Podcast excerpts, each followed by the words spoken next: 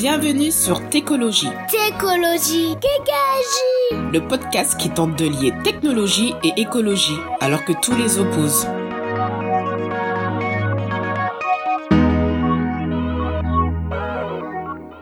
Salut à tous, euh, je suis euh, avec Hélène, ma collègue, donc c'est Richard, et on est euh, aux ateliers du Shift Project, et je suis avec Maxime, qui est chef de projet au Shift Project. Salut Maxime. Bonjour.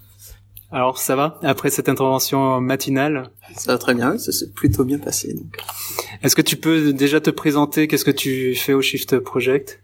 Alors donc euh, je m'appelle Maxime Efoui S, donc je suis chef de projet, euh, chargé de projet suivant les projets euh, au sein du Shift euh, sur depuis deux ans et demi donc sur les questions numériques. Donc j'ai une formation d'ingénieur, je viens de Supero pour la petite histoire avec une spécialisation en énergie et environnement et un master en, en, climatologie parce que je voulais avoir un peu les bases physiques euh, du problème avant de commencer à m'y attaquer. Et du coup, euh, du coup, je travaille voilà depuis deux ans et demi sur euh, sur les technologies numériques et les liens qu'elles, enfin les liens qui existent et qui peuvent exister entre transformation digitale et transition énergétique slash carbone. Tu peux nous expliquer qu'est-ce que c'est le Shift Project? Donc le Shift Project, c'est euh, c'est une association qui euh, qui a bientôt donc dix ans, euh, qui s'est défini comme étant un think tank. Le statut légal, donc c'est association d'intérêt général à but non lucratif. Euh, donc c'est très très long pour dire que nos résultats sont publics, euh, appartiennent au domaine public, tout ce qu'on produit euh, appartient à tout le monde et à personne. Euh, et euh, c'est à but non lucratif, donc on n'est pas payé pour rendre un service, mais euh, on est plus proche de l'organisme de recherche que de la boîte de prestation. Quoi. Ce qu'on veut faire, c'est éclairer et influencer le débat de la transition carbone, comme c'est très bien écrit dans nos signatures mail. Euh, L'idée étant de concrètement poser les questions correctement sur les différents secteurs et les différentes questions qui se posent sur la transition carbone avec des chiffres. On, dit rien si on n'a pas des chiffres, si on n'a pas des données derrière, et on essaye de vraiment poser un constat pour ensuite pouvoir euh, bah, débattre des solutions euh, de manière, de manière éclairée. Vous proposez aussi des solutions ou c'est vraiment que les, les constats, les faits? Disons qu'on on élabore la liste des solutions viables, mais ce qu'on veut, c'est éliminer les solutions non viables. Donc, on fait la liste des options desquelles il va falloir débattre. Euh, mais on va pas choisir une solution et dire ah voilà on a trouvé la solution parce que c'est pas une histoire de baguette magique on essaie vraiment de sortir de euh, bah, de ce débat perpétuel entre quelle baguette magique va marcher pour se rendre compte qu'il y en a pas ça y est, on a compris qu'il n'y en avait pas, et du coup là on essaye de construire une vision qui est ce qu'on appelle systémique, qui est un mot qui commence à être à la mode, à raison. Euh, on essaye de prendre ouais toutes les visions différentes d'un différent problème, d'un problème donné, euh, les, les, les, axes d'attaque différents pour euh, pour un dresser les constats chiffrés et deux dresser la liste des solutions dont ensuite on va débattre politiquement. Mais bon, histoire qu'on débatte au moins des solutions qui sont viables, quoi. Hmm. Et donc euh, en octobre 2018 mhm. euh, est sorti le rapport euh, sobriété numérique qui a fait grand bruit, en tout cas dans les, les médias. ça a été repris aussi par les, les médias anglophones, ou en tout cas mhm. j'en ai entendu parler dans les, les, les, écosystèmes anglophones, notamment chez les développeurs. tu peux peut-être nous expliquer qu'est-ce qui décrivait ce rapport et quelles étaient les, les conclusions? Alors le rapport du coup sur la sobriété numérique, c'est notre premier rapport sur les problématiques numériques qu'on a publié donc en octobre de l'année dernière, en octobre 2018. L'objectif, ça a été de répondre à la question si les technologies numériques c'était une bonne idée ou pas, a priori, euh, pour la transition euh, énergétique. Euh, le mot important en fait dans cette question, c'est le a priori, puisque ce qu'on a voulu mesurer, c'est si c'était une bonne idée de tout smartifier ou si peut-être fallait réfléchir en amont. Euh, ça signifie quoi, smartifier? Euh, Ça va être euh, mettre toutes les technologies smart en place, mettre toutes les technologies intelligentes. Euh, c'est les, les projections de villes intelligentes notamment qui, qui sont posées, enfin notamment entre autres euh, la ville intelligente, la maison connectée, euh, la montre connectée, l'ampoule qui va pouvoir s'éteindre toute seule. Enfin voilà, toutes ces, techno toutes ces technologies qui font la promesse de pouvoir amener à des réductions drastiques de la consommation énergétique sans perte de confort. Euh, et on, on, voulait poser la question euh, est-ce que le numérique tel qu'on le fait aujourd'hui, c'est une bonne idée pour l'environnement ou pas euh, La réponse donc est non. En fait, ça s'entend dans le ton de ma voix. Hein. euh, donc la réponse c'est que c'est non. Euh, tel qu'on le fait aujourd'hui, le numérique c'est juste un secteur euh, d'activité comme les autres euh, qui, enfin qui se développe avec la même la même conformation que les autres, sauf qu'en plus il se développe beaucoup plus rapidement. la consommation énergétique mondiale aujourd'hui, elle augmente d'à peu près 1,5% par an. Celle du numérique, c'est plus 9, donc c'est pas la même dynamique. Euh, et donc le numérique, voilà, c'est ça aujourd'hui. C'est euh, c'est la poêle connectée, c'est euh, c'est la montre connectée, mais c'est c'est aussi le préservatif connecté, c'est euh, c'est la vidéo à outrance. Bon, c'est tous ces usages en fait qu'on a laissé se développer euh, sans réfléchir à si on en avait besoin, ce qui serait une très bonne chose parce que c'est bien d'être inventif si on n'avait pas des contraintes planétaires, des contraintes sur les limites planétaires derrière. Donc ce rapport, ce qu'il a voulu dresser, c'est le constat de ce que ça coûte matériellement le numérique pour montrer que c'est pas un usage virtuel, c'est de l'information, mais l'information c'est vraiment de l'énergie, et donc ça repose sur des infrastructures réseau, sur des centres de données, sur des, des, terminaux qui vont devoir être produits. Il a fallu creuser un trou quelque part pour sortir euh, le gallium qu'on va mettre dans notre dans notre smartphone. Hein. Donc donc c'est vraiment des choses qui sont matérielles. Donc c'est pas que énergie. Tu, tu, tu parlais d'énergie, mais c'est aussi matériel, les minerais, etc. C'est ça. Alors on a on a posé la question des minerais de manière assez, enfin pas superficielle, parce qu'on a quand même des chiffres, mais de manière partielle, parce que c'est pas le, c'est pas l'expertise en fait du chiffre, donc on a voulu ouvrir la voie à des réflexions plus poussées là-dessus. Euh, par contre, on a bien pris en compte de manière énergétique et de manière étayée euh, l'impact énergétique nécessaire à l'extraction de ces matériaux, parce que bon, oui, il y a beaucoup de mines où euh, on creuse ça à la main, mais euh, mais en fait, l'extraction des matériaux derrière, il y a de toute façon toute une partie du, du traitement des matériaux en fait, euh, qui qui on, on, prend pas de la terre, on le met pas dans une boîte et ça fait un smartphone. Faut faut le traiter, faut créer des composants. Tout ça, c'est des processus industriels qui sont gourmands en énergie et en ressources. Et il y a toute une partie des matériaux qui est qui est, qui est extraite avec des machines, hein, donc donc c'est gourmand en, en énergie. Donc tout ce constat, sur donc cette phase de production, de l'extraction à la livraison du produit et la phase d'utilisation. Donc quand nous on utilise nos smartphones et nos ordinateurs pour euh, pour surfer sur Internet, concrètement c'est à ça que ça sert. Euh, ces deux phases, on a quantifié l'impact énergétique et carbone et on arrive à la conclusion qu'aujourd'hui le numérique ça représente 4% des émissions de gaz à effet de serre mondiales. 4% donc c'est plus que le transport aérien. Euh, ce qui est pas inutile à garder en tête euh, en se disant que si on fait une échelle du carbone, on va le smartphone au-dessus de l'avion quoi. Donc euh, donc ça veut bien dire que le numérique c'est un secteur industriel et d'activité qui consomme, qui émet et, et, et, du coup ça justifie le fait qu'il faille s'en occuper comme comme enfin au même titre que les que les autres secteurs d'activité. Donc c'est la conclusion en fait du premier rapport de ce rapport de 2018 ça a été de dire le numérique c'est pas virtuel, c'est des infrastructures physiques et qui en plus sont très lourdes et qui se développent très très vite. Or, puisqu'on a des contraintes physiques derrière qui sont en train de s'appliquer à notre système, on a deux options. Soit on décide de se dire, moi, je pense que ça va passer, on s'en occupe pas, mais il y a un moment où il va y avoir des choix aléatoires qui vont être faits, enfin aléatoires ou dans l'urgence, donc en tout cas pas en concertation, quoi. Et du coup, on a des usages numériques et des apports du numérique qui restent mis en danger. Euh, et, euh, du coup qui, qui, risque de poser des questions comme celle de la neutralité du net. Hein, si euh, s'il faut adapter tout d'un coup nos réseaux à des nouvelles contraintes, est-ce que on va le faire en se préoccupant, euh, enfin est-ce que les acteurs économiques qui en fait auront la main dessus vont le faire en se préoccupant vraiment que tout le monde ait la même information au même moment et qu'il n'y ait pas de, de hiérarchisation? Bon, j'en doute. Euh, à ce sujet, il y a, y a d'autres associations qui travaillent, euh, d'autres think tanks qui travaillent sur ces sujets-là. Je pense à la quadrature du net, la FING. Est-ce que vous travaillez avec eux? Est-ce que vous collaborez avec eux? Est-ce que vous vous parlez? Alors euh, la FING, ça fait ça fait longtemps, oui, donc on, qu'on parle avec eux et qu'on échange avec eux. Euh, la quadrature, la quadrature du net, on, euh, on, on est en train d'essayer de rentrer en contact avec eux. Donc, euh, donc on, si vous nous écoutez, euh, exactement. contactez Maxime. On les a, on les a contactés. Après, on sait qu'ils sont très occupés, mais euh, mais on est en train de poser les questions justement pour parce qu'en fait, au début, quand on parlait de sobriété numérique, euh, je vais reboucler. Je vais repartir sur ces deux options. Et après, je vais retomber sur la, la, neutralité pour vraiment expliquer ce que je veux dire. Donc, la première option, c'est de pas s'en occuper et de risquer un choix aléatoire. Hmm. La deuxième option, c'est de dire, bon, bah, on connaît les contraintes, parce que c'est cool, il y a quand même une espèce qui est capable de prévoir l'avenir plus ou moins. C'est quand même un pouvoir qui est pas négligeable.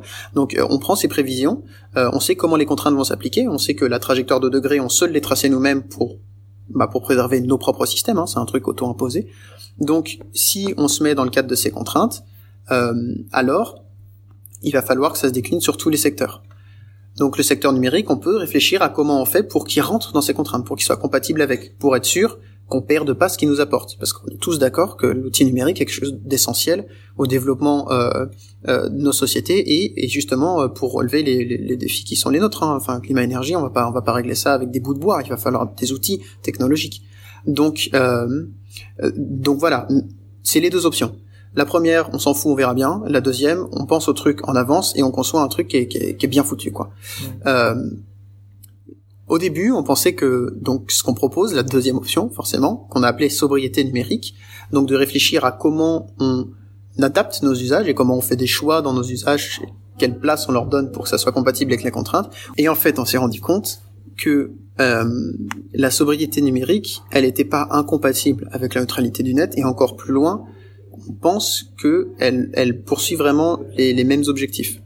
Dans le sens où la neutralité du net, euh, a priori, ça vise à préserver les apports du numérique en termes de capacité d'apporter de l'information à tout le monde. La sobriété numérique, ce que ça propose, c'est de faire en sorte de penser le système numérique pour qu'il soit compatible avec des contraintes pour être sûr que ce qui nous apporte soit toujours disponible ensuite. Euh, on veut rentrer en contact avec euh, les acteurs de la neutralité du net parce que ce qu'on veut créer, c'est une, stratégie qui permette en fait à, net, à l'outil numérique, d'être quelque chose de résilient et de pertinent sur le plan sociétal, quoi, et, sur le plan énergétique. Euh, donc voilà, c'est là que le premier rapport s'est arrêté. C'est sur ce constat que la sobriété numérique, c'est une stratégie qui est intelligente à mettre en place pour préserver le système numérique.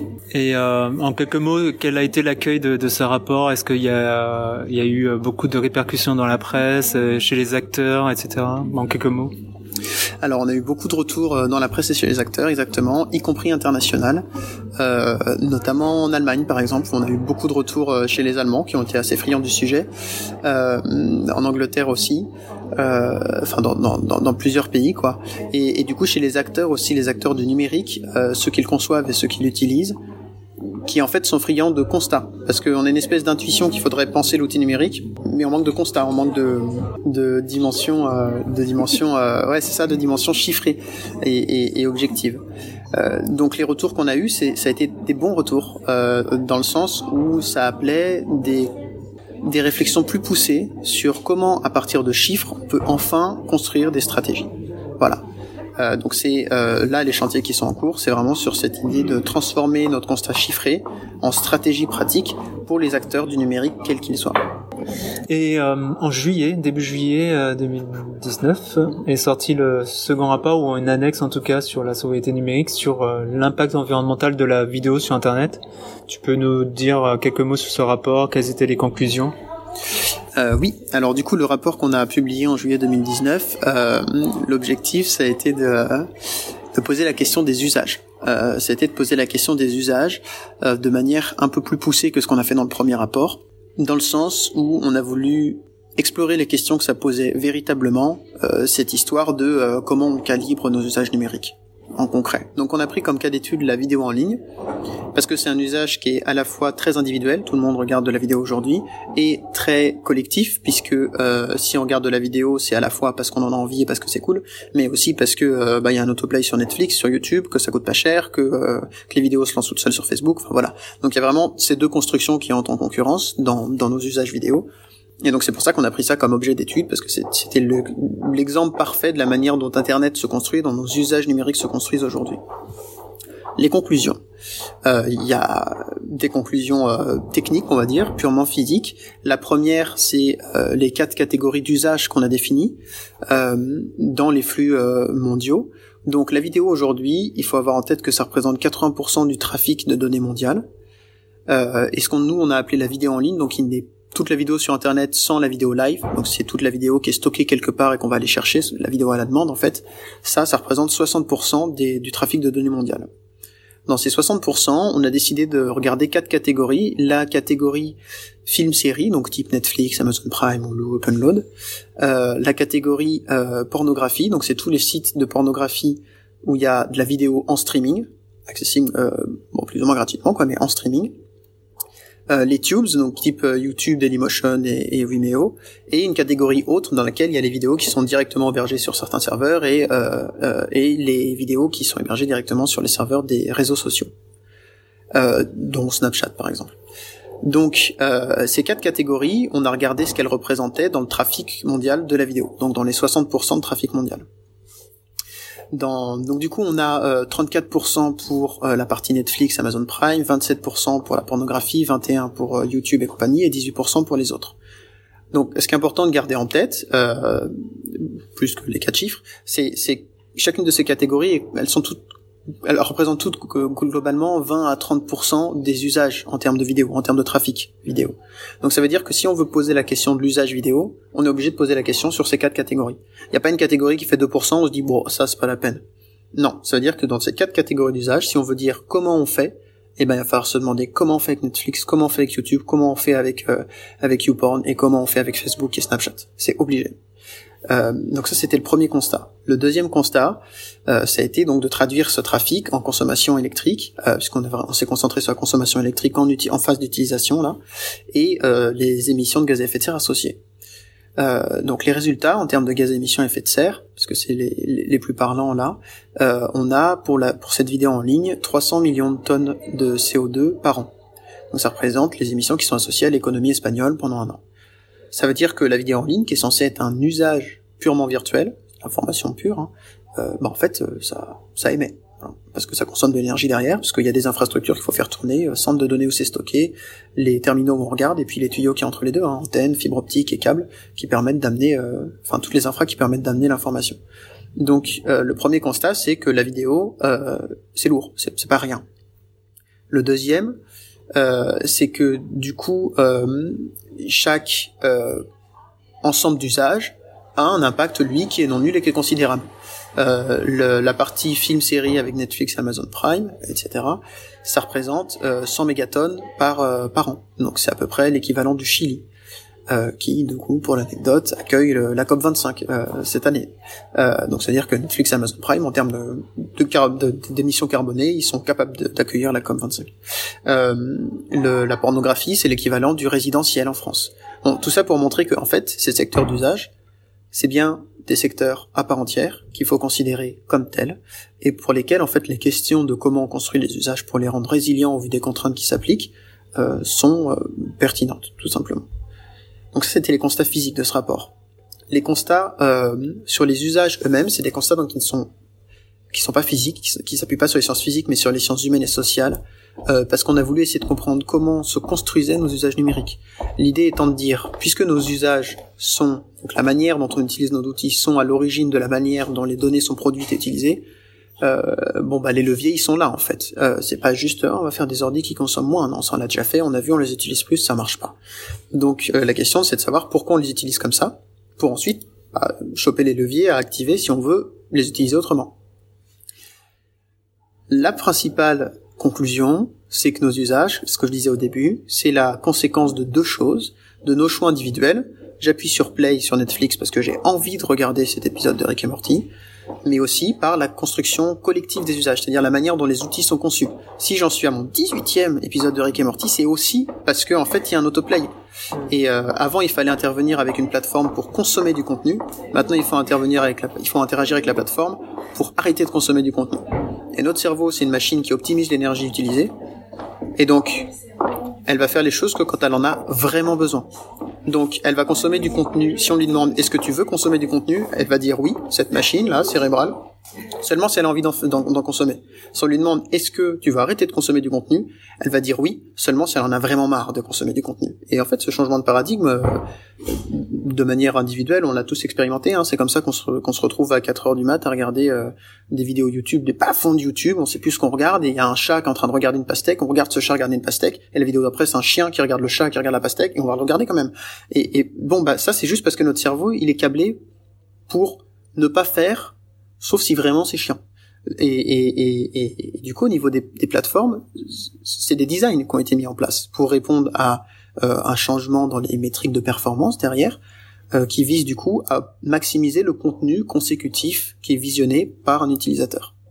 Donc dans les usages, et c'est la conclusion la plus importante du rapport, quand on dit on va réguler les usages, on n'est pas en train de dire on va prendre tous ceux qui vont sur YouTube et on va les taper. On est en train de dire il faut réfléchir à pourquoi on fait ces choix, pourquoi on consomme et quels leviers on a. Et on a tout un tas de leviers qui sont les, enfin, les techniques de design euh, et, de remarketing, etc. Enfin, toutes les techniques qui jouent sur les automatismes de nos cerveaux, qui nous permettent de nous donner envie de faire des choses. Et ça, une fois que c'est identifié, et ça l'est par les par les régulateurs, par les designers, euh, ben, une fois que ça l'est, on a des leviers du coup pour réfléchir à comment on fait pour construire des usages, encore une fois, qui permettent d'intégrer le système numérique et les infrastructures derrière qui sont appelées euh, dans un domaine qui est, compatible en fait avec les, limites planétaires. Et euh, ouais, on parle d'économie de l'attention, d'addiction finalement euh, aux réseaux sociaux, aux vidéos. Euh, mais finalement, on s'attaque aussi un peu au business. Là, là, vous, vous avez pas de solution pour s'attaquer au business. On est d'accord? Alors euh, oui, ce qui est sûr, c'est que ce qu'on est en train de dire, la sobriété numérique, elle pose directement la question de la pertinence du business model dominant aujourd'hui sur Internet. Euh, euh, et, et, et, en fait, euh, c'est précisément la question qu'on veut poser, qui, en fait se, se, pose dans tous les domaines. Hein, c'est pas que numérique. Hein, dès qu'on réfléchit à, est-ce que les ressources on utilisent bien, on pose la question de business model derrière. Grosso modo, vous donnez des clés, euh, je sais pas, aux politiques, aux réglementaires, pour à eux de décider, ou en tout cas de développer des, des débats d'opinion publique, je sais pas. Oui, alors la question, en partie, euh, c'est ça, c'est que la, la, la, la, conclusion pratique finale du rapport, euh, c'est, euh, alors on a écrit des, des, belles phrases, mais concrètement ce que ça veut dire, de manière très simple, c'est on prend les designers, on prend les plateformes, on prend les régulateurs, les régulateurs donc qui sont la CNIL, l'ARCEP, qui sont des gens qui mettent en pratique la législation quoi sur les réseaux et sur les comportements en ligne, et justement bah, les législateurs, les pouvoirs, les pouvoirs légaux pour créer un arsenal de mesures qui soit cohérent et qui aille dans une vision donnée. Donc, ce qu'on préconise, c'est une méthode. On préconise pas de solution directe parce qu'on les a pas. Qui on est, nous, le shift, on n'a pas l'expertise pour, euh, on n'est pas fou, hein, euh, pour, pour vraiment proposer quelque chose qui soit pertinent. Par contre, on a l'expertise de la, de réflexion systémique. Et donc, on a fait le constat. On a dit bon bah c'est pas compliqué entre guillemets. En fait, ça l'est, hein, mais, euh, mais mais mais le concept est simple. il faut prendre les acteurs qui sont compétents sur les usages numériques, ceux qui les construisent, ceux qui les régulent, ceux qui les, qui les font, donc les consommateurs aussi, et ceux qui les choisissent, les plateformes, parce que c'est elles qui ont le contenu et qui disent moi je veux que le consommateur le consomme de telle manière. Euh, on prend tous ces acteurs, on les met autour de la table, on prend un point de départ qui sont les contraintes énergie, climat, euh, enfin les contraintes euh, sur les qui ne sont pas du tout intégrées aujourd'hui dans, dans tous les business. Non, du tout.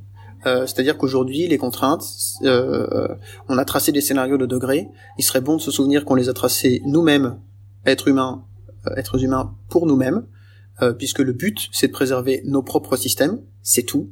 Donc c'est des contraintes auto-imposées pour survivre. Bon voilà. Donc c'est pas déconnant de vouloir les, les, les respecter, mais jusque là c'est pas intégré en termes de stratégie, parce qu'il nous manque tout un tas d'indicateurs, enfin de, ouais d'indicateurs chiffrés quoi. Euh, on peut pas demander à des acteurs politiques ou économiques de pondre une stratégie intelligente s'ils n'ont pas d'indicateurs derrière, parce que c'est comme ça que ça fonctionne. C'est une entité morale, il lui faut des indicateurs. Euh, c'est ce qu'on essaye d'initier véritablement avec nos avec nos travaux. Euh, et du coup, puisqu'on a commencé à poser des constats, on essaie de poser des, des méthodos maintenant, des méthodologies pour que euh, ces acteurs politiques, publics, privés et, et donc dans les entreprises et société civile en fait, hein, enfin vraiment tous les acteurs concernés puissent dire on part des scénarios, euh, des trajectoires de degrés. Voilà, on veut diminuer nos émissions de temps, on, on se fixe un objectif, on traduit ça dans le secteur numérique. Comment on fait? Et à cette question, comment on fait? C'est pas est-ce qu'on limite euh, Comment Oui, mais si, oui, mais on va perdre des choses. Alors du coup, on fait pas. Non, sinon on dit dès le début, on ne fait pas. Et du coup, on décide de laisser le système s'autoréguler. On verra bien ce qui se passe au niveau des usages numériques. Si on décide vraiment de prendre le problème bras le corps, alors il va falloir poser la question comment on fait? Et pas sortir de la pièce tant qu'on n'a pas décidé en fait de mesures qui sont à mettre en place. Il y a des compromis à faire, il y a des réflexions à avoir, et c'est pour ça qu'il nous faut tous les acteurs, parce que sur les réflexions sur les usages euh, numériques, comme par exemple la mission sur le la, la régulation des contenus haineux sur les plateformes, euh, sur les réseaux sociaux, euh, euh, bon bah ils ont eu la formidable idée enfin de mettre en place des méthodologies, enfin c'est des choses qui, qui, existent déjà quoi, des méthodologies euh, où les législateurs et régulateurs vont directement interagir avec ceux qui font et, et, diffusent le contenu. Voilà, on propose juste de réutiliser tous ces outils qui existent déjà avec des régulateurs compétents, des législateurs compétents, des plateformes de diffusion qui savent de quoi elles parlent, des consommateurs qui sont qui sont complètement au courant en fait de, de, de comment ils consomment euh, et euh, euh, et du coup des designers qui savent pourquoi et comment ils construisent les outils. On met tous ces gens avec une vision déterminée, prédéterminée, un plan, pour mettre au point des outils pratiques euh, qui, qui, permettront en fait de, de, tout simplement de créer un système numérique qui soit compatible avec avec ce qu'on s'est fixé. Très bien. Euh, quand le ce rapport est sorti sur les chiffres de la vidéo, euh, il y a eu un peu un bad buzz là. J'ai suivi ça sur Twitter sur mm on parlait d'une heure de vidéo, c'est équivalent à une année de consommation électrique d'un frigo. tu veux peut-être revenir là-dessus euh, Est-ce que c'est une vraie info ou c'est une fake news? Alors c'est c'est pas une fake news, c'est une, une, une, false news en fait. Genre c'est une mauvaise retranscription d'un rapport. Donc déjà c'est c'est pas notre chiffre, hein. on l'a découvert comme tout le monde en lisant l'article. Euh, enfin, on l'a surtout découvert euh, quand les gens nous ont demandé qu'est-ce que c'est que ce chiffre, et après en lisant l'article. Donc c'est pas du tout un de nos chiffres. Euh, c'est un chiffre qui vient d'un article, je crois, de Novetic, si je me trompe pas, qui date de quelques années. Qui lui-même recitait, je crois qu'il y a encore un autre intermédiaire, et finalement c'est une citation d'un article scientifique, pour le coup d'un article académique, qui est tout simplement mal cité. C'est-à-dire que dans l'article, si je me souviens bien, je suis plus sûr, faudra vérifier. Hein, en suivant le fil Twitter, en fait, on, on retrouve les, les, les sources. Euh, si je me souviens bien, l'article académique disait que une heure de euh, de vidéo par euh, par jour, pardon, euh, pendant toute l'année était équivalent à la consommation d'un frigo. Euh, alors il me semble, il faudrait refaire le calcul, il me semble que c'est quand même au-dessus de nous nos prévisions, mais au moins c'est plus cohérent que une heure de vidéo, bah ma frigo quoi. Hmm. Donc non en fait c'est c'est c'est presque une erreur de, de typo quoi c'est c'est c'est juste mal retranscrit ce chiffre. Ok. Il y a, il y a eu d'autres critiques euh, qui disaient, euh, bon après j'ai y a pas j'ai pas de source, mais euh, eux non plus d'ailleurs, que vos chiffres dans, dans le rapport étaient parfois 20 20 fois trop surévalués. tu peux peut-être dire bah, sur quelle grosso modo sur quelle méthode, sur quelle source tu vous êtes appuyé pour sortir ce rapport? Ouais. Alors du coup la méthodologie qu'on a suivie, euh, et, et, en fait, ça permettra d'identifier les hypothèses sur lesquelles il y a des discussions à avoir, quoi. Si c'est une discussion sur cette hypothèse et pas juste sur le, enfin sur le café du commerce euh, virtuel quoi. Mais du coup parce qu'on a déjà discuté avec euh, des gens qui, qui, qui avaient apporté des critiques euh, sur Twitter notamment. Mais vous avez travaillé avec des spécialistes, des, des, sources reconnues.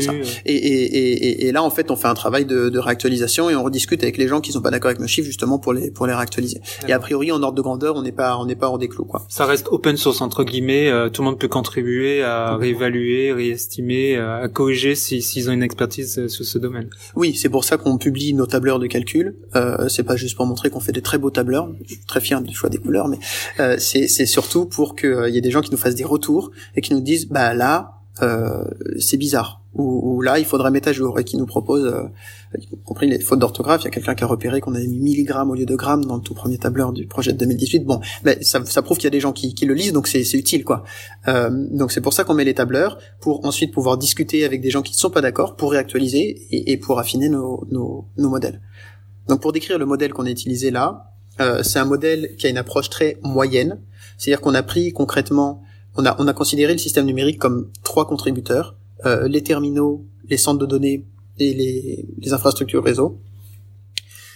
Et on a pris les euh, consommations globales à l'échelle mondiale pour les infrastructures réseau et les centres de données, leur consommation électrique associée et on a tout simplement fait un ratio avec les trafics de données qui est associé à la consommation. Voilà, donc ça nous donne une valeur moyenne. Alors effectivement, on prend pas en compte ces, euh, parties, alors des critiques, euh, critiques constructives hein, qu'on a qu'on a beaucoup sur euh, sur euh, sur les, les, technologies de type CDN, les trucs qui sont plus locaux, les, euh, les intermédiaires qu'il y a dans la diffusion du contenu.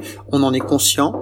Juste, on a choisi cette approche très moyenne parce que ça nous permet de, de gommer en fait tout un tas de spécificités qui rajouteraient beaucoup d'hypothèses. Il faudrait faire 10 000 cas avec un rapport de 170 pages. Voilà, on a voulu en fait dresser une première vision de la chose. Un rapport grand public, quoi. Sinon, ça serait trop compliqué, pas lisible. Même pour les décideurs. C'est-à-dire que en fait, les décideurs, c'est c'est pas des techniciens euh, de euh, de enfin un il y en a beaucoup qui sont pas du tout techniciens du sujet sur lequel ils décident. Et, et en plus euh, même quelqu'un qui est technicien a, pas euh, une semaine entière à creuser un rapport de 250 pages. Enfin personne. Et, puis de toute façon on n'a pas de budget temps pour écrire un budget de 250 pages avec par ville l'impact d'un d'un byte de vidéo non. Mmh. du coup du coup on a choisi l'approche moyenne parce que ça permet d'avoir quelques ordres de grandeur et, euh, et, du coup, ce qu'on répond souvent à la question mais pourquoi euh, vous n'êtes pas allé plus en détail sur les différents cas, on, on répond que pour l'instant on fait même rien sur les ordres de grandeur. De toute façon, on n'est pas bon en ordre de grandeur. Donc c'est ça qu'on fait. On fait des constats en, ordre de grandeur. Une fois qu'on aura fait des choses au niveau des leviers les plus gros, on pourra s'amuser à diminuer la, la, enfin à améliorer la granularité et voir euh, quels plus petits leviers sont. Mais bon, maintenant qu'on a fait les plus gros calculs, peut-être qu'on peut commencer à activer les gros leviers et après on discutera des hypothèses précises. Et, euh, et du coup voilà. Donc euh, donc c'est au travers de ces trois contributeurs, hein, euh, infrastructure réseau, centre de données et, et terminaux, qu'on a construit un modèle qui nous permet d'évaluer en fonction du temps passé sur le terminal et de la quantité de données qui a été échangée pendant ce temps-là, qui nous permet d'évaluer une consommation électrique totale pour une action numérique, et donc là pour pour regarder une vidéo. Et ensuite on traduit ça avec euh, avec un facteur d'émission carbone qui est pareil en moyenne pour le monde, parce que c'est bah, les, les, données on sait pas toujours d'où elles viennent, il y a des chemins qui sont compliqués, donc c'est pareil, on a raisonné en en émission mondiale. Et on est d'accord, enfin dans le rapport, on n'a que la prise en compte de l'usage, pas de la production du, du terminal, pas euh, sa fin de vie, la gestion de sa fin de vie. C'est ça. Alors, euh, on a eu deux approches différentes. Dans le premier rapport, on a pris en compte la production, quand on a fait vraiment le bilan du numérique à l'échelle mondiale. Euh, là, on a pris en compte la production, donc euh, la, facture énergétique du, numérique à l'échelle mondiale. 45% c'est dû à la production euh, des terminaux et des infraréseaux. 55% c'est dû à leur utilisation. Dans le rapport sur la vidéo, là, on a procédé autrement. On voulait vraiment poser la question de l'usage en tant que tel. Donc là, on n'a pas pris en compte la production. On s'est vraiment concentré sur la consommation électrique qui est associée à l'utilisation des, des des centres de données et des terminaux. C'est euh, voilà, c'est les deux approches qu'on a prises. Ensuite, la fin de vie, on l'a pris en compte dans aucun des deux rapports par manque de données fiables. Euh, et au shift, quand on n'a pas de données fiables, on dit rien, on se prononce pas quoi euh, ou, qualitativement. Du coup, la fin de vie, les constats qu'on a pu faire, c'est qu'il y avait euh, beaucoup des déchets, des D3E, les déchets électroniques, qui sortent en fait du circuit légal, qui sont pseudo réutilisés euh, quelque part en Afrique subsaharienne. Bref, c'est des choses floues en fait et, euh, et, et qui méritent un travail d'investigation euh, qu'on n'a pas pu faire du coup dans ces deux premiers rapports, qui est par ailleurs mené par par d'autres organismes en fait. du coup voilà, c'est une problématique très à part entière en fait, je pense, tellement elle est complexe à traiter peut-être euh, parler un peu de Carbonalizer. Mhm. Du coup, j'ai eu le plaisir de travailler avec toi euh, sur cette extension Firefox, avec aussi le designer euh, Gauthier Roussil, que mhm. j'espère recevoir aussi prochainement dans ce podcast. Euh, tu veux nous en dire quelques mots sur ce, cette extension? Quel est son but? Qu'est-ce que ça, ça apporte? Oui, euh, il est très bien développé. Le développeur qui l'a fait est à recommander. je, je, le connais personnellement. euh, du coup, Carbonalizer, c'est c'est c'est une idée qui est venue en fait euh, avec le rapport sur la vidéo pour essayer de donner une vision un peu concrète à l'utilisateur donc individuel de ce que ça voulait dire un trafic de données quand je navigue sur internet et de l'impact qui était qui se cachait derrière. Donc on a repris exactement le modèle qu'on a pris que j'ai décrit juste avant là qu'on a pris pour le rapport. Sauf qu'on le fait tourner en live en fait. Donc c'est une extension euh, qui pour l'instant est que sur Firefox, mais qui, qui va potentiellement s'étendre à, d'autres plateformes. Euh, euh, qui permet en fait quand on la quand on la lance de comptabiliser le, le, le, les flux de données, on va dire les échanges de données qui, passent par le navigateur, et du coup de les, traduire en, euh, en, consommation énergétique et en enfin consommation électrique du coup et en émissions de, gaz à effet de serre associés. C'est intéressant parce que euh, ça identifie donc la source des données. Donc on a un petit graphe qui nous permet de savoir euh, quel site est le plus représenté en fait dans notre consommation de données quoi pendant notre navigation. Euh, et donc il y a quelques petites expériences qui sont qui sont intéressantes à faire. Hein, euh, de voir par exemple que les pages de Facebook et Gmail, la première page chargée c'est très lourd, euh, mais qu'au bout d'une minute de vidéo, il y a aucune page qui dépasse YouTube, quoi, parce que la vidéo c'est très très lourd. Donc voilà, ça permet de ça permet de donner comme ça quelques ordres de grandeur euh, et en termes de vidéo d'ailleurs, je pense un ordre de grandeur enfin, que je trouve hyper parlant, c'est que 10 euh, heures de vidéo en haute définition, en termes de volume de données, c'est l'équivalent du volume, enfin c'est même un peu plus que le volume qu'il faudrait pour euh, stocker tous les textes des articles en anglais de Wikipédia, y compris le texte sur le sens du papier, du rouleau de papier toilette. Donc l'intégralité des connaissances humaines, quoi, vraiment tout, tout ce qu'on s'est posé comme question sur Internet. Et ben voilà, si on les met tous en forme, tous en format texte, ça tient dans 10 heures de, de de HD. Donc ça permet en fait, et, Carbonalizer ça permet de, le visualiser en réel, euh, de comprendre que la vidéo c'est un vecteur qui est très lourd euh, en termes de transmission d'informations et, que du coup suivant les usages qu'on a sur le net, euh, bah, l'information elle, n'a pas la même matérialité quoi. Et du coup, juste pour préciser, du coup le code est open source mmh. et on a eu un contact euh, de quelqu'un qui voulait le porter sur euh, Android et iOS. Du coup, avec un autre mode de fonctionnement, j'imagine, où il va mhm. vraiment capter toutes les interactions, euh, enfin toutes les requêtes réseau, que ça soit même des applications natives, j'imagine. Mhm. Donc, a priori, ce code-là sera open sourcé aussi, donc c'est cool. le principe, c'est que les données sont pas on retraite pas les données derrière, quoi. Tout est fait en local. Oui, actuellement l'extension effectivement, elle, fonctionne en local. Euh, il n'y a pas de transmission des datas. Euh, on va passer euh, aux questions des internautes, mhm. des auditeurs plutôt. Euh, Est-ce que une des solutions, ce serait parce que là aujourd'hui en fait, on a des forfaits et internet et data illimités. Est-ce qu'il faudrait revenir sur un un forfait limité justement, qu'on ait chacun un quota de, je sais pas, en gigaoctets euh, ou en heures de vidéo euh, par mois euh, Alors c'est c'est un de leviers possible. c'est une des questions qu'on qu'on essaye de commencer à poser. Parce qu'en fait concrètement oui, le problème des, du numérique aujourd'hui, c'est que c'est qu'on n'a aucune vision sur la quantité de données qu'on consomme. Et effectivement, les forfaits limités, ils sont pour beaucoup. Euh, parce que euh, parce que quand on reçoit le petit texto de free qui disent euh, vous avez 50 gigas et, qu'on se dit mais j'en avais combien avant pour en avoir 50 mais qu'on se rend compte qu'on a déjà 30 et qu'en fait on n'en utilise jamais plus de 3 et 3 quand vraiment on, a envie quoi. Bon bah les forfaits limités ils vont tirer ils vont agrandir les tuyaux au max juste parce qu'ils peuvent. Donc les tuyaux dans lesquels on fait passer les données. Donc on va faire passer toutes les données qu'on veut. Donc ça fait naître des nouveaux usages fait naître Netflix dans le, dans le métro quoi par exemple. Mmh. Donc, en fait, l'illimité n'est jamais vraiment illimité, quoi. Il y a, y a toujours une limite physique. Euh, c'est ça. Et, peut-être que justement avec la, la raréfaction des, des minerais, des aussi le, le coût de l'énergie, euh, qui est, enfin, le coût de l'énergie aujourd'hui, c'est quasiment gratuit entre guillemets. Mmh. Souvent on dit ça.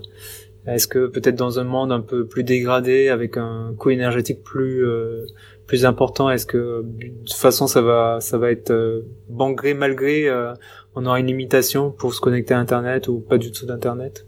Bah, c'est c'est le risque qu'on soulève en fait, c'est de dire que si on a des contraintes sur les ressources, la disponibilité en énergie et sur les émissions qu'on peut s'accorder, euh, bon bah nos réseaux, euh, ils, ils, ils, utilisent ces ressources, ils émettent, donc ils sont soumis à ces contraintes physiques.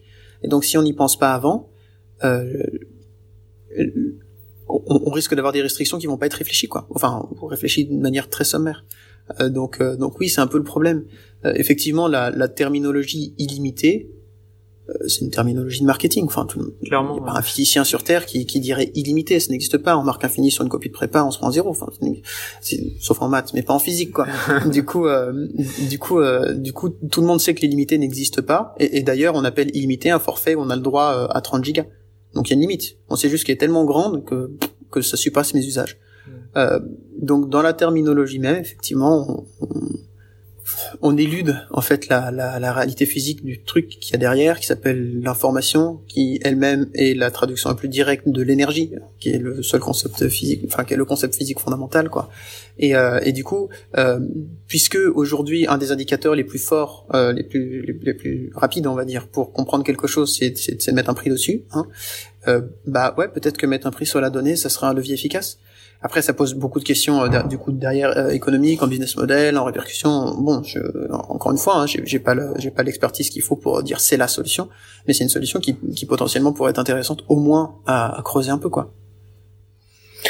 Une autre question du coup, euh, qu'est-ce que tu penses de la 5G Est-ce que ça va sauver l'humanité euh, bah la 5G, je dirais qu'il y a, a j'ai beaucoup de questions déjà pour pour les, les, les aficionados de la 5G. Euh, euh, concrètement, aujourd'hui, on est dans une problématique et du coup pas simplement euh, nous parce qu'on a décidé euh, de s'occuper du carbone, une problématique de, base purement technique en, termes de soutenabilité des infrastructures qui se pose et en termes de sécurité aussi, mais encore autre chose, euh, au niveau des acteurs numériques sur la pertinence de rajouter un réseau qui est censé décupler nos usages pour en offrir de nouveaux qui ne sont appelés par aucun besoin manifesté. Personne n'a dit enfin je crois en tout cas, en tout cas il n'y a pas la majorité de la communauté des gamers par exemple qui ont dit nous on veut abandonner les consoles, on veut du genre streaming. C'est pas une demande, euh, c'est un service qu'on a offert parce qu'on s'est dit tiens ça serait encore mieux. Donc c'est du côté de l'offre et donc on va on va on va en fait vouloir susciter tout un tas de nouveaux usages avec cette 5G, euh, mais dans beaucoup de domaines différents. Donc c'est pour ça que il y a des questions qui sont en suspens et qui en fait doivent absolument être traitées. La 5G, euh, ça va être coûteux. Hein, il y, a, quelques études qui nous disent que ça va être un peu moins consommateur en énergie. Euh, faut en avoir la méthode, parce qu'on n'a toujours pas de méthode derrière, et d'ailleurs on en manque de chiffres. C'est pour ça que c'est pour ça qu'on nous au Shift on a du mal à s'exprimer là-dessus. enfin de manière manière complète parce que parce qu'on aime bien les chiffres, mais concrètement, ça va être quelque chose qui va réclamer de nouvelles infrastructures. Donc il va falloir produire et installer tout ça. Et, et, et, qui va ouvrir tout un tas de nouveaux usages. On nous a promis la voiture autonome aussi. Euh, bon, faut voir les fourchettes de données que c'est censé euh, que c'est censé consommer au jour, à la journée, mais c'est plusieurs gigas. C'est pas au grand minimum. Un grand minimum. C'est on est vraiment oui, c'est giga. Enfin, c'est un truc, euh, c'est gros quoi. Donc euh, donc bon, c'est tout un tas de nouveaux usages, mais il paraît aussi qu'il y a des usages dans, dans la télémédecine qui pourraient être, qui pourraient, qui pourraient avoir des véritables apports. Et donc, en fait, ce qu'on pense de la 5G, c'est juste que c'est un cas d'étude parfait pour mettre en place ce qu'on propose dans notre rapport. Donc, allons-y, hein, puisque le cas d'étude est là. Merci. Euh, il faut réfléchir à quelle innovation on met en place, où et comment. Justement, euh, là-dessus, si tu veux étudier l'impact de la 5G, que ce soit au niveau environnemental, mmh. au niveau sociétal, euh, qu'est-ce que tu as besoin en fait? Tu besoin de, de, de l'apport des acteurs, tu as besoin d'Orange, SFR, euh, ou c'est plutôt des spécialistes en télécommunications? Comme tout à l'heure, il nous faut, on a un peu une réponse générique, mais parce qu'en fait, elle est, elle est, elle est, véritablement euh, importante, il nous faut les différents acteurs. Parce qu'il va falloir ceux qui mettent en place les réseaux et qui les gèrent, hein, donc les régulateurs et les, les, les, compagnies de réseau, quoi, euh, pour savoir euh, ce que ça représente en termes d'installation. Il va nous falloir les fournisseurs de services pour savoir quel service ils comptent proposer exactement. Euh, il va nous falloir les utilisateurs. Il, enfin voilà, il faut les différents acteurs pour être capable de quantifier ce que ça va coûter. Alors du coup, euh, selon mon prisme, hein, selon notre prisme shift en énergie en carbone, et savoir ce que ça va nous rapporter en énergie en carbone au moins, et puis après voir les apports sociétaux et, et voir si la facture euh, environnementale du truc complet, euh, ça vaut le coup ou pas. Au Shift Project, vous travaillez aussi sur le fait d'enseigner euh, les étudiants euh, mm-hmm. sur les questions énergie-climat. Et euh, est-ce que tu penses qu'il faudrait peut-être pour démarrer former les, les, professeurs, les adultes sur ces questions-là pour qu'ils ne diffusent pas des, des fausses informations aux, jeunes euh, alors oui et euh, et, euh, du coup euh, du coup au Shift on a un projet euh, qui qui, qui s'est terminé en, en fin d'année dernière hein, sur les problématiques climat dans, dans l'enseignement supérieur qui visait justement à regarder comment étaient enseignées les problématiques climat, qui racontait quoi et comment. Enfin faire un, un, premier panorama quoi on va dire que euh, les conclusions générales de, ces travaux, en tout cas de ce type de travaux, c'est que les, les étudiants, pour parler du supérieur déjà, les étudiants, ils appartiennent à une génération euh, qui concrètement euh, euh, son, combat générationnel, c'est le climat. Hein. On avait mai 68, nous c'est le climat, parce que concrètement, faut sauver un truc. Bon bah nous c'est le système entier, enfin c'est notre culture entière, quoi, notre notre, société. Euh, et, et, du coup, de toute manière, ils vont se former sur ces questions. C'est sûr, ils, vont se former de toute manière, parce que c'est des questions dont on entend parler partout. Euh, et maintenant, c'est euh, plus ridicule de ne pas être au courant des problématiques que d'en parler, ce qui n'était pas le cas il y a peut-être dix ans. Hein.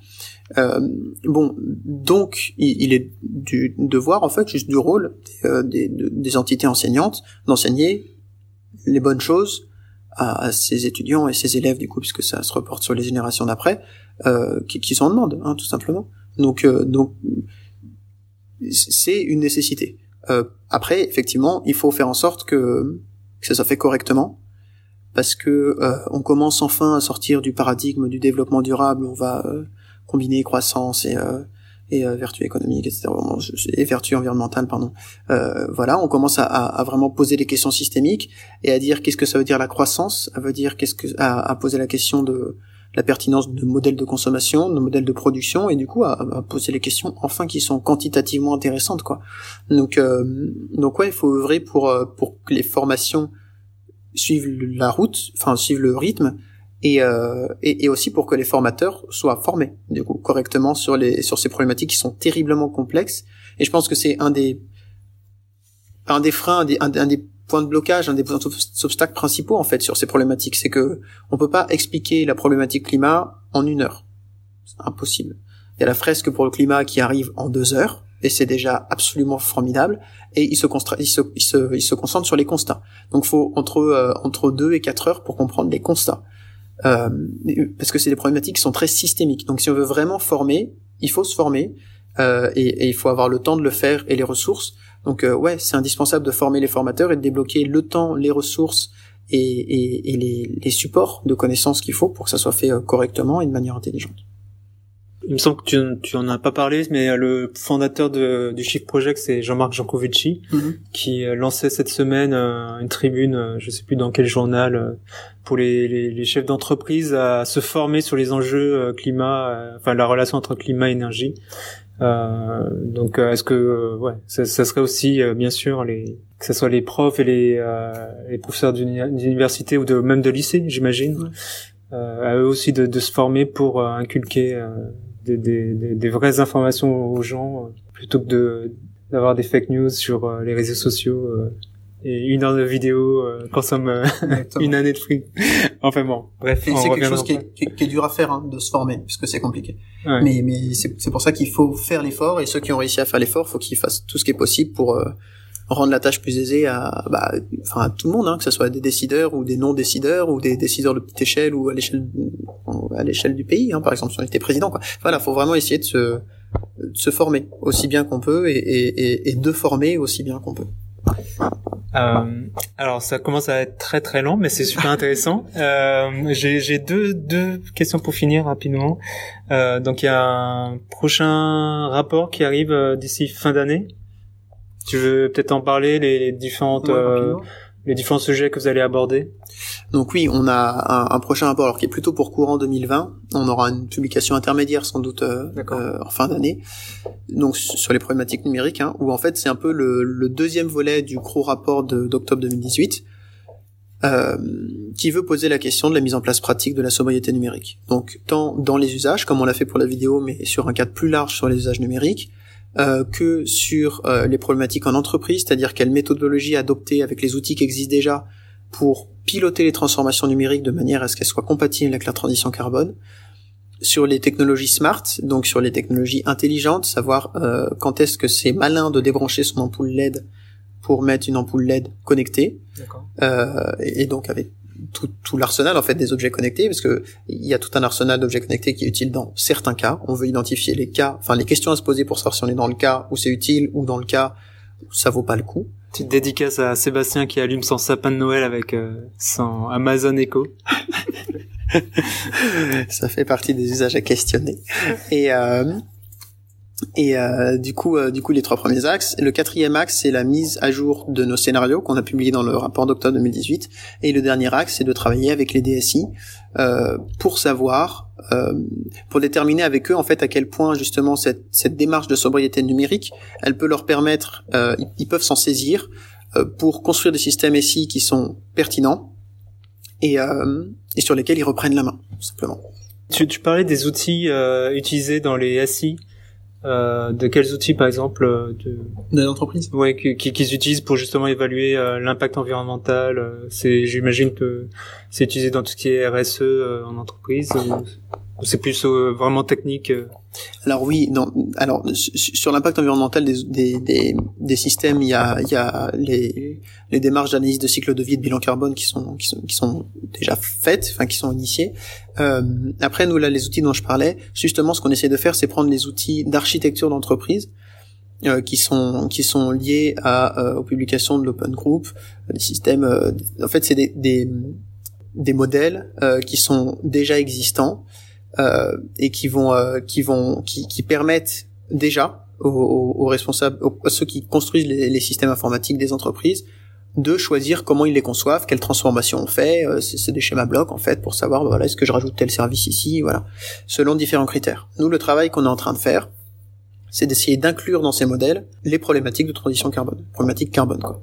Et du coup de s'appuyer sur une structure qui existe déjà internationalement, parce que c'est un truc qui est international, euh, qui est déjà développé et utilisé et qui a déjà fait ses preuves, bah tout simplement pour euh, voilà pour capitaliser là-dessus et, et réussir à créer des outils qui soient vite opérationnels. Donc ça, ça passe par euh, développement d'outils aussi, euh, de, de qui seront open sourcés, j'imagine? Alors on va plus travailler sur de la des cadres méthodologiques là. Euh, après, du coup, comme d'habitude, le degré de granularité, ça dépend beaucoup de jusqu'où on arrive à amener le projet, de quel collaborateur on arrive à, à intégrer. Mhm. Ce qui est sûr, c'est que le minimum syndical pour une publication du Shift, c'est d'avoir le cadre et la méthode. C'est-à-dire que quand on prend le rapport en tant qu'acteur, on peut dire bon bah j'ai une méthodologie, j'ai juste entre guillemets à la suivre et euh, et ça me permettra de mettre en place un truc qui est pas idiot. Euh, voilà, c'est le minimum syndical qu'on qu'on promet quoi. Euh, et de toute façon, euh, tout ce qu'on développe, euh, produit, écrit, c'est en accès libre sur le site ou sur GitHub. Enfin, c'est de toute façon en accès libre. Petite dernière question. Oui. Je vais te demander un petit exercice. Comment vois-tu le numérique dans 10 ans? Est-ce qu'il sera low-tech? Est-ce qu'on prendra toujours des selfies, on partagera sur Instagram? Je me pose la question. Pour de vrai, euh, je sais pas exactement. Disons que j'ai disons qu'il y a plusieurs signaux faibles, on va dire, qui, qui m'intéressent pour savoir euh, pour ça et je ferai une vision synthétique pour répondre vraiment à la question à la fin. Tu peux répondre à ton nom, hein, pas au nom du. Oui, bah de toute façon là je là je réponds à mon nom. Hein, là je, parce que au shift en fait on s'amuse pas à essayer de prévoir le futur. Donc de toute manière on s'arrête au constat, au méthodo et à ce qu'il faut mettre en place. Là je te demande ton sentiment. Après du coup euh, du coup euh, en tant que Maxime S, euh, puisque le numérique c'est enfin la technologie c'est un truc qui, que j'aime beaucoup hein, dans mon profil. concrètement si je suis devenu ingénieur c'est parce que je voulais construire une machine à remonter le temps quand j'étais petit voilà, et, j'ai fini par devenir ingénieur pour faire ça. Donc moi la technologie c'est un truc qui, qui ça me fait rêver. Euh, et du coup, le numérique, euh, euh, comment je l'imagine Comme un truc sobre. du coup, en fait, ça rejoint le low-tech dans, dans, dans l'esprit. Hein, disons, disons qu'en fait, je, je pense pas qu'il y ait besoin de. Euh, je dis pas que low-tech le fait. Hein. Ce que je veux dire, c'est que souvent dans le débat en fait sur la technologie, on a très vite les technophiles et les technophobes. Les technophobes vont nous dire ah oui, mais faut arrêter d'innover, c'est n'importe quoi. Bon, c'est pas ça que, que nous on dit et c'est pas ça que je pense. Je pense qu'il faut juste redéfinir l'innovation. Euh, et euh, du, du, coup, je donne des cours en, en école d'ingénieur et en fait, j'essaie vraiment bah, de travailler avec eux sur ce que ça veut dire l'innovation, parce qu'il y a une espèce de malaise chez les ingés euh, alors un G au sens large, hein, tous ceux qui s'occupent de la technique, en disant bah on nous avait promis qu'on innoverait des trucs et finalement euh, on fait des capotes connectées quoi. Bon super, c'est marrant mais c'est pas innovant quoi. Enfin et, euh, et, je pense qu'il y a un vrai débat là-dessus sur euh, comment on définit l'innovation. Parce que ce qui fait rêver dans inventeur, c'est ce que je voulais devenir, hein, et j'ai beaucoup de gens qui veulent devenir inventeurs et qui se lancent dans les métiers techniques, c'est qu'on veut inventer des trucs qui sont utiles. Enfin, ce qui fait rêver, c'est c'est c'est pas le gadget. Le gadget c'est marrant, mais on veut on veut inventer un truc qui soit révolutionnaire. Tous les mecs qui créent des startups, ils veulent être révolutionnaires en fait. Enfin, c'est c'est ça l'idée quoi. Euh, donc je pense qu'il y a un, vrai défi, enfin un défi, un vrai intérêt à redéfinir ce qu'on appelle innovation. Euh, et du coup, comment je vois l'internet et la technologie dans dans dans dans quelques dizaines d'années? Euh, bah, J'espère qu'elle va réussir à, à se redéfinir comme un véritable outil d'avancer pour l'aventure humaine, quoi. Et, et, pas juste comme un truc euh, qui est marrant à faire et qui a pas forcément de fin ou de visée. Je pense que je pense que la technologie, ça a toujours été quelque chose que que, que, que l'humanité, la société a utilisé comme un, un moteur pour son grand plan d'aventure humaine, quoi, son, son, grand plan de marche. Et, euh, et, et peut-être qu'on s'est un peu perdu parce qu'on a pu faire plein de trucs. On s'est cool, on s'est prouvé qu'on pouvait vraiment tout faire, euh, y compris les chaussettes connectées et la poêle connectée, la salière connectée. C'est bon, on sait. Maintenant, ce qui est intéressant, et je pense que le défi, même, d'un point de vue purement technologique, il est là, enfin, euh, c'est d'essayer de trouver des innovations qui sont intelligentes, qui sont smart. Euh, si tout se passe bien, dans quelques dizaines d'années, on aura, on aura une, technologie intelligente. Mais genre, vraiment intelligente. On a une question d'Hélène, vas-y. En fait, notre défi aujourd'hui, c'est pas d'inventer une machine à remonter le temps, c'est une machine à gagner du temps, en fait. Parce que là, on va dans le mur un peu. Dans ton discours, en tout cas, j'ai l'impression que le but, c'est de réussir à justement être sobre pour gagner du temps et et pour même ne serait-ce que pour l'humanité quoi. ouais, et même plus que gagner du temps, peut-être à terme de réussir à à faire une machine qui nous si le temps c'est vraiment notre ressource fossile, hein, une machine qui nous permette de euh, d'arrêter de le bouffer quoi. Un, truc qui fasse que notre société elle marche en long, c'est-à-dire qu'on puisse se dire tiens on a fait le bilan cette année, on est bon. C'est-à-dire, non mais euh, on n'a pas besoin de, de, de foutre des rustines quoi. On a réussi à créer un système qui marche. C'est pas le cas. Hein. Et, euh, et on pensait qu'il marchait parce qu'économiquement c'était, enfin on avait la, la mesure économique, les métriques économiques. Au bout d'un moment, on s'est dit tiens, il y a d'autres métriques. En fait, il y a des rustines qu'on n'avait pas vues, faut les mettre. Bon bah voilà, faut juste essayer de, de redimensionner le truc pour euh, pour qu'on ait une machine qui marche, qui avance, pas qu'il soit qui soit sur la sellette en permanence en essayant la, de la remettre du bon côté quoi. J'avais une question, euh, ça me revient maintenant sur par rapport au prochain rapport où il y a, il y a quelques axes sur euh, euh, quels sont les leviers euh, qu'on peut appliquer tout de suite là en entreprise. Euh, il y a, je sais pas si ça va être traité, mais nous on aime bien tout ce qui est, enfin en tout cas on travaille sur le sujet sur l'éco-conception mmh. des services. Est-ce que c'est un sujet qui qui va être abordé? Alors pas dans notre rapport, euh, tout simplement parce qu'en fait, y a, bah, justement, il y a plein d'acteurs qui travaillent déjà sur l'éco-conception. C'est des sujets qui vont vite être techniques et du coup, faut ou, ou, pour pas pondre des choses idiotes, il faut il faut avoir une expertise technique derrière. Et euh, et, euh, et, et, du coup, on a on a choisi de réfléchir aux usages où en fait il y a un plus grand vide, euh, une espèce de flou artistique sur les sur les, les, les, études, alors que dans les conceptions il y a déjà beaucoup de choses. Donc on travaille avec, on, on fait écho et on va pas produire de choses dessus. Il y a déjà il y a déjà beaucoup de choses bien là-dessus. Si on a envie de contribuer euh, au Shift Project, euh, par par où commencer? Alors le moyen le plus facile, le plus rapide et le plus efficace euh, que maintenant 1400 personnes ont choisi, à peu près 1000 personnes en un an, un an et demi en plus, je crois. Enfin, c'est euh, c'est de rejoindre les shifters. Donc c'est l'association de bénévoles qui est qui est la petite sœur du shift en fait, euh, qui mène ses propres projets et qui contribue avec nous sur euh, sur certains projets, enfin sur les projets du shift de la grande sœur. Euh, euh, le, enfin, très facile pour la rejoindre, il suffit d'aller sur le site du Shift, il y a un onglet euh, les bénévoles qui, s'appelle les Shifters donc. Et en fait, il faut remplir un formulaire, on, envoie un mail, on répond et puis hop, on est intégré aux Shifters et du coup, ça permet d'être dans les boucles et de collaborer sur un certain nombre de projets. Tu peux donner quelques exemples justement de, de projets sur lesquels euh, on peut travailler assez rapidement? Euh, bah, bah, typiquement du coup tous les projets du shift nous typiquement sur le sur le, les projets numériques euh, euh, on fait appel on a fait appel au shifter et on continuera de le faire on a des projets sur la mobilité au sein du shift, sur l'enseignement supérieur. Il y a eu un gros travail avec les shifters euh, qui ont été faits aussi. Et, euh, et ensuite, du coup, au, au, sein des shifters, il y a, euh, il y a des projets sur des conférences sur les problématiques climat-énergie, où ils proposent de se former à donner des conférences, donc on peut être formé à donner des conférences et après aller les donner un, peu partout en France. Et il y a des groupes locaux aussi, c'est pas du coup les shifters sont plus seulement parisiens. Euh, il y en a à Bruxelles, il y en a à Lyon, à, à, à Toulouse, euh, à Bordeaux, euh, voilà. Euh, donc même en étant en province, comme on dit à Paris, parce que maintenant je suis à Paris, donc même dans les villes qui ne sont pas parisiennes, il y a des groupes locaux qui travaillent sur différents sujets plus locaux, enfin à l'échelle de la métropole souvent, sur les plans climat et énergie des, des des territoires euh, euh, de la métropole pour voir s'il y a des choses qui clochent, s'il y a des choses à faire, etc. Enfin voilà, donc il y a, vraiment une multitude de projets. Les shifters enfin, portent vraiment énormément de projets. S'y inscrire, ça donne accès à ces projets, au wiki et, et, et ces participations libres sur le temps qu'on a à donner quoi. Donc c'est vraiment un très bon moyen d'apporter sa pierre à l'édifice sans sans que ça soit sans ça soit contraignant. Merci Maxime. Merci à toi. Si vous avez aimé cet épisode, n'hésitez pas à le partager, à donner 5 étoiles et pour nous donner un coup de pouce. Et je vous dis à bientôt. Salut.